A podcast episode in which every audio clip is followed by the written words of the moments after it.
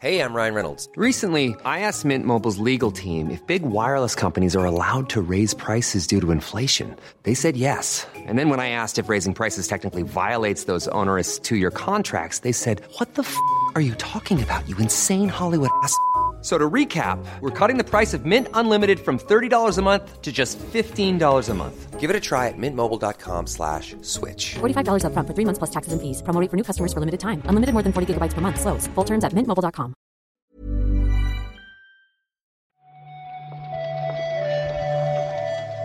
Buenos días, bienvenidas, bienvenidos a esta nueva recarga activa. Hoy es lunes 10 de julio y vamos a comentar la actualidad del videojuego con Juan Salas. ¿Qué tal, Juan? Hola Pep, ¿qué tal? Muy bien, muy bien, la verdad. Pese al calor, eh, estoy contento, me gustan los lunes porque me gusta poder grabar contigo. O sea, es, un, buen plan. ¿Tú qué tal? ¿Cómo estás? Pues bien, bien, un honor esto que me dices, pero ¿empieza hoy la ola de calor o qué? ¿Ha, ha terminado en algún momento la ola de calor? Pues no lo sé, es que a mí me- no sé si estaba un poco en acceso anticipado hasta ahora. Sí, a mí me habían sí. dicho ya que el fin de semana era un poco ola de calor, pero ahora por lo visto más. Ahora llega la parte de- buena, ¿no? Acceso total a este placentero calor de 40 y pico grados a la sombra va a ser una maravilla. La versión 1.0, a ver si a ver si vamos a 45 grados, que dicen por ahí. Qué barbaridad. Menos mal que tenemos noticias frescas sobre videojuegos, ¿eh? Sí, sí, lo único que nos queda, a refugiarnos en la cueva.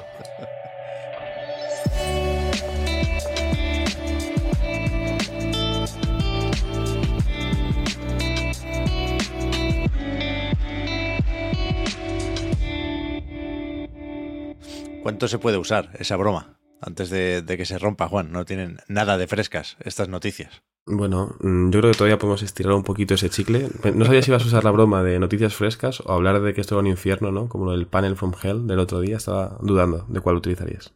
Ya, fue un infierno técnico un poco, ¿no? ¿Me decís? Sí, sí, sí, sí, hubo, hubo, hubo caos, pasaron cositas en, en el directo de, del Arian del, del viernes. Vamos, yo no pude verlo en directo, lo tuve que ver eh, en diferido, pero tu- tuvieron sus problemas tanto en directo como luego al, al resubirlo a distintas plataformas, ¿no? Hubo cierta censura en, Esa en algunas plataformas. Esa parte sí me la sé. Yo tampoco lo vi en directo. No, no estoy al tanto de los cuelgues y los problemas técnicos, pero evidentemente Baldur's Gate 3 es uno de los juegos más esperados de este verano. Vamos a recordar la fecha porque hubo ese cambio de última hora. El 3 de agosto llega a PC, se adelantó, y el 6 de septiembre está en PlayStation 5. Esta versión se retrasó. Pero el otro día, entiendo que fue la última presentación antes de el lanzamiento del juego, su salida del acceso anticipado, y se comentaron algunas cosas interesantes. Yo no sé muy bien cómo va esto de la multiclase. Veíamos antes de empezar a grabar un- una conversación en Reddit en la que se decía que eh, esto iba a ser como en la quinta edición de Dungeons and Dragons, con lo cual es algo que lleva confirmado de- desde hace tres años, pero no, no se había podido probar en esas versiones Early Access y el otro día fue una de las cosas que, que se enseñaron.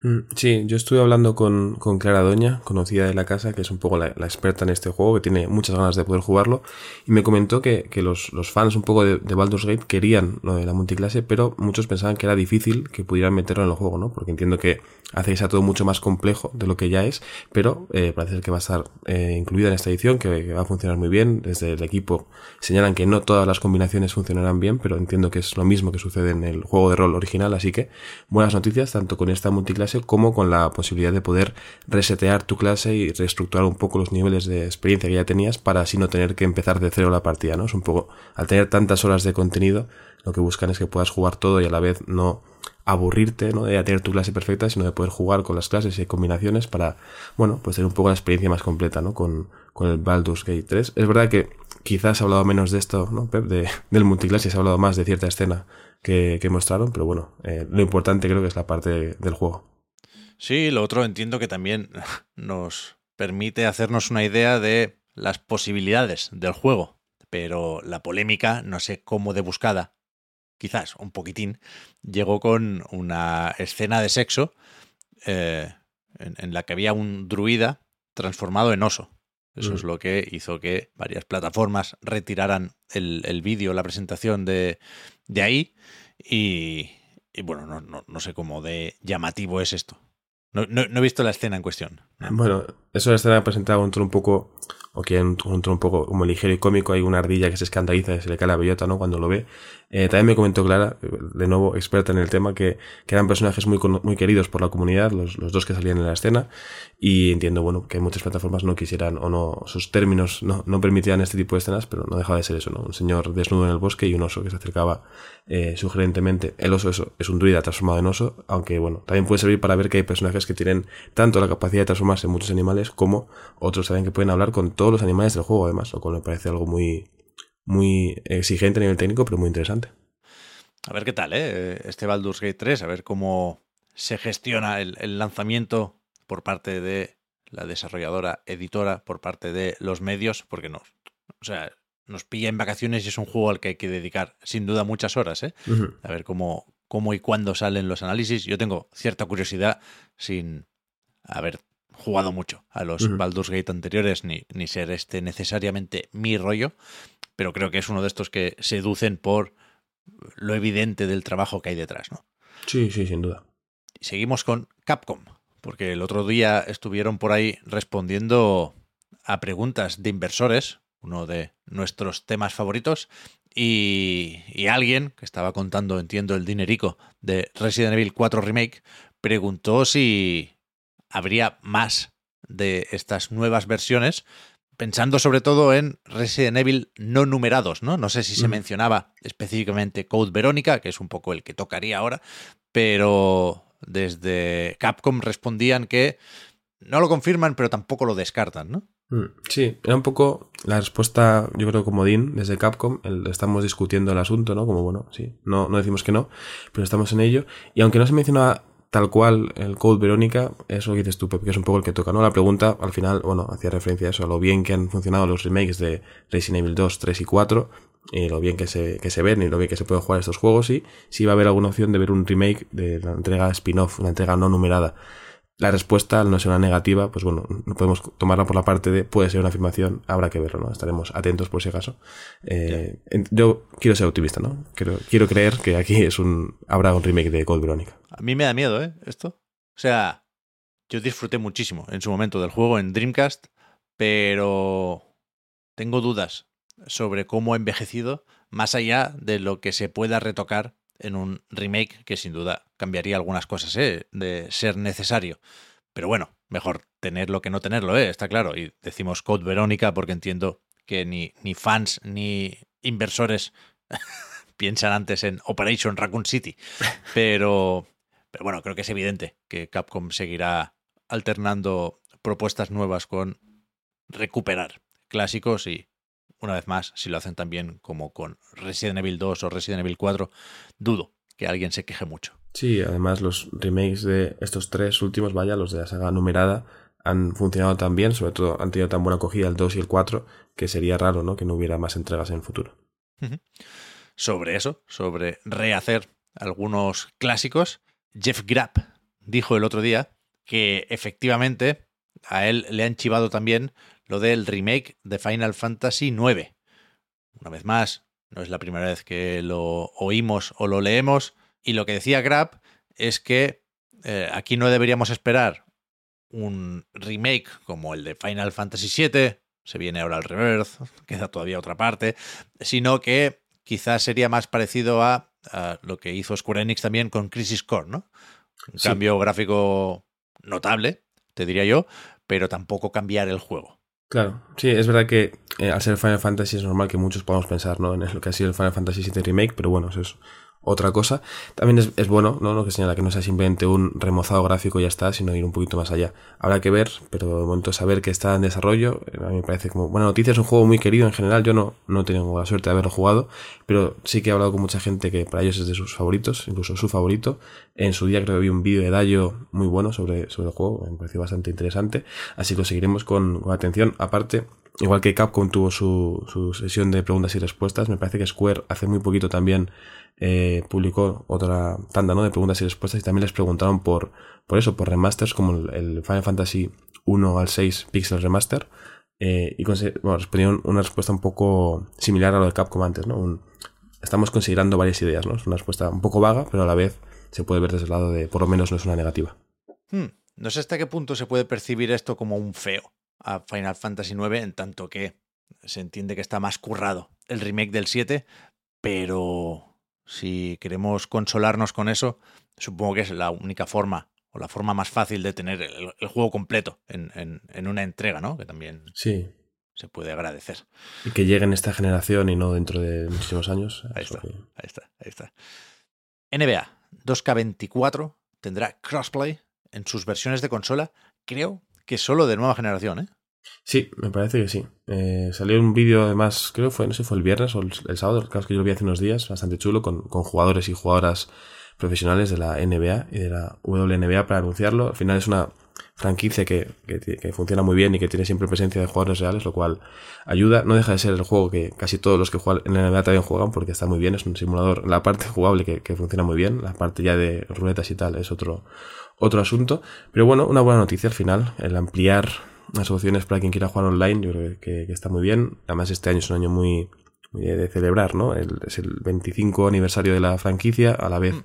al ser el 2K24, coincide con el, con uno de los dos dorsales, ¿no? De, de Kobe Bryant, va a ser, tendrá su edición en portada, igual que hubo un año con Michael Jordan, aquí tendrá un modo muy dedicado a, a Kobe Bryant, así que bueno, va a ser un, un juego yo creo que, que, funcionará bien porque hay mucho que, que celebrar. Sí, sí, esto sale el 8 de septiembre, creo que estos días se ha anunciado también la fecha de lanzamiento, se suele hacer junto, eso, el, el cover athlete que dicen en inglés.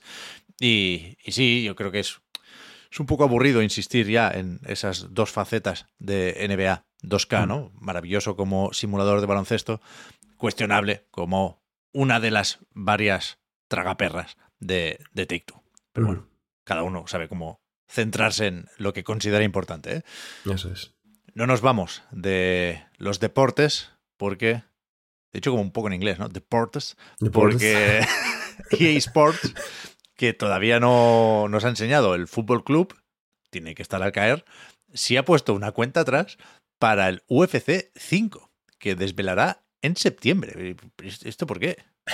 Sino como, eh, ¿qué os creéis que es el UFC? ¿No tanto interés creéis que despierta? Bueno, puede ser ahora quien le interesa. al final, la UFC como tal sí que tiene mucho seguimiento. No sé yo si el juego del UFC sí, pero bueno, en, en septiembre tendrá lugar la presentación de este nuevo EA Sports UFC 5, ¿no? Por seguir con el inglés del deportes.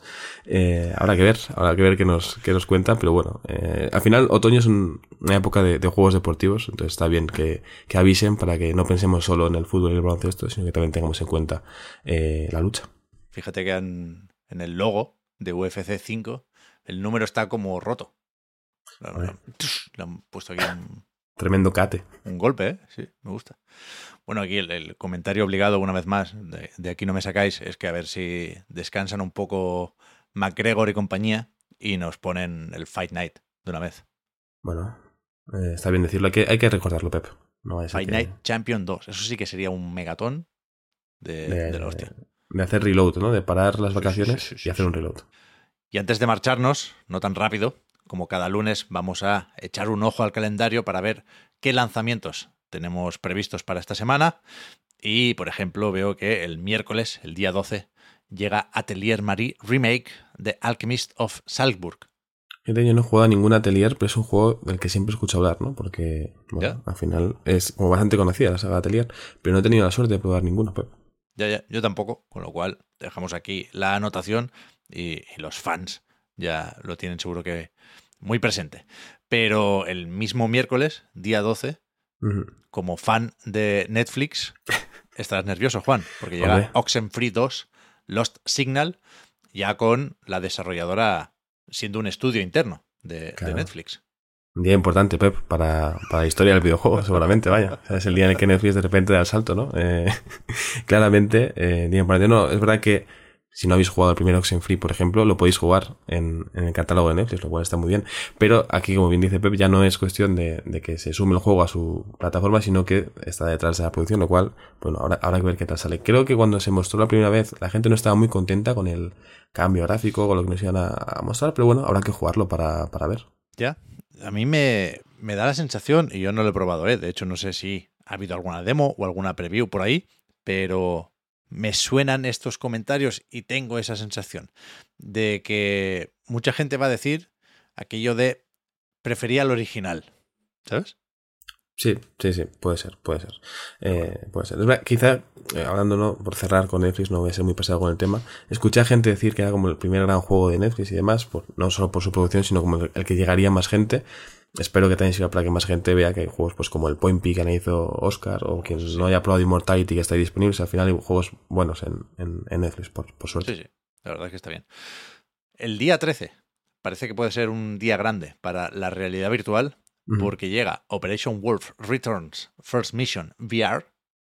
Yo soy, no sé si, si se puede ser fan de Operation Wolf, pero yo desde luego jugué mucho en Master System y cuando veía por ahí la recreativa solía echarle también alguna monedica, que tenía como unas UCI enganchadas al mueble. Eso te convierte en fan automáticamente, Pep.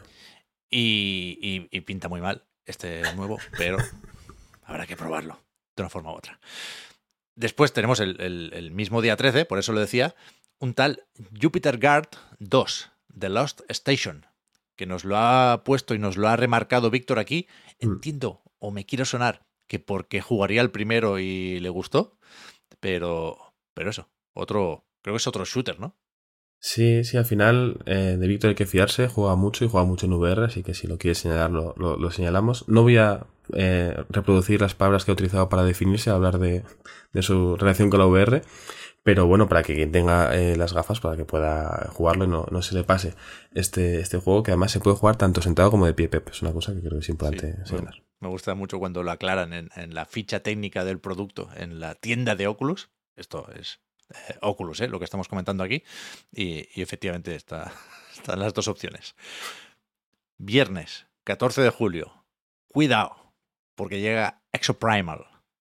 Es un día, sí que es un día importante, seguramente sea el, el, bueno, el lanzamiento más conocido de, de la semana. Hemos hablado mucho de Exoprimal, tanto en el reload como en la web hay un avance de, de Víctor. De hecho, eh, se ha visto mucho Exoprimal durante este verano en los eventos donde estaba Capcom presente. Eh, había una noticia sobre que no iba a estar de salida, creo, el chat eh, crossplay para que juegue online a esto, pero bueno, eh, no lo hemos comentado porque era una cosa muy pequeñita. Pero que el juego sale ya mismo y, y a ver qué tal le va. Creo que hay una presentación de- del juego esta tarde también. Un Exoprimal Showcase. O sea, creo que se llama así. Suena a chiste, pero creo que, creo que es verdad. Mañana, mañana sí eso lo repasamos. Pero, pero sí, recordad que el 14 de julio sale esto en todas las plataformas, pero también, menos Switch, pero también en Game Pass, ¿eh? Entiendo Mm. que la mayoría estamos con ciertas ganas de probarlo ahí. Sí. También, el 14 de julio, llega por fin Jacked Alliance 3. Y lo digo no porque esté yo muy hypeado, sino porque es uno de esos que lleva anunciado la de Dios, que desapareció durante un tiempo. Supongo que ha cambiado la desarrolladora 80 veces, pero, pero ahora llega de parte de Jaime Mont Games y THQ Nordic. Mm.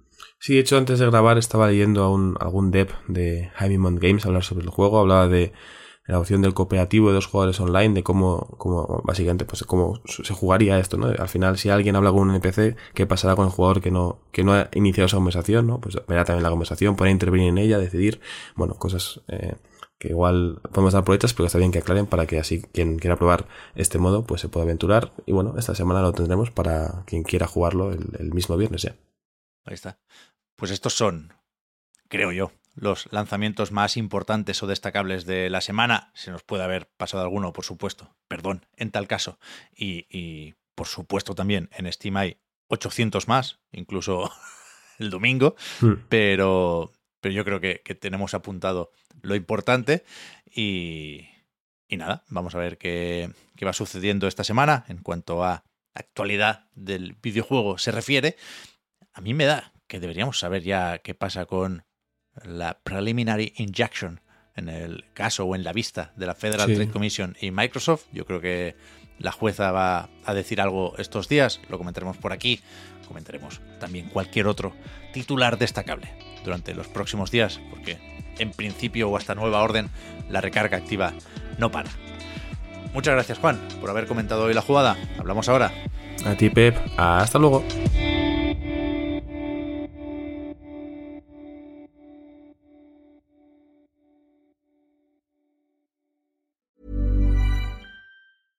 Ryan Reynolds here from Mint Mobile. With the price of just about everything going up during inflation, we thought we'd bring our prices down. So to help us, we brought in a reverse auctioneer, which is apparently a thing. Mint Mobile unlimited premium wireless. Ready to get 30, 30, bit to get 30, bit to get 20, 20, 20, bit to get 20, 20, bit to get 15, 15, 15, 15 just 15 bucks a month. So, Give it a try at mintmobile.com slash switch. $45 upfront for three months plus taxes and fees. Promo for new customers for limited time. Unlimited more than 40 gigabytes per month. Slows. Full terms at mintmobile.com. I'm Sandra, and I'm just the professional your small business was looking for. But you didn't hire me because you didn't use LinkedIn jobs. LinkedIn has professionals you can't find anywhere else, including those who aren't actively looking for a new job but might be open to the perfect role, like me. In a given month, over 70% of LinkedIn users don't visit other leading job sites. So if you're not looking on LinkedIn, you'll miss out on great candidates like Sandra. Start hiring professionals like a professional. Post your free job on linkedin.com/people slash people today.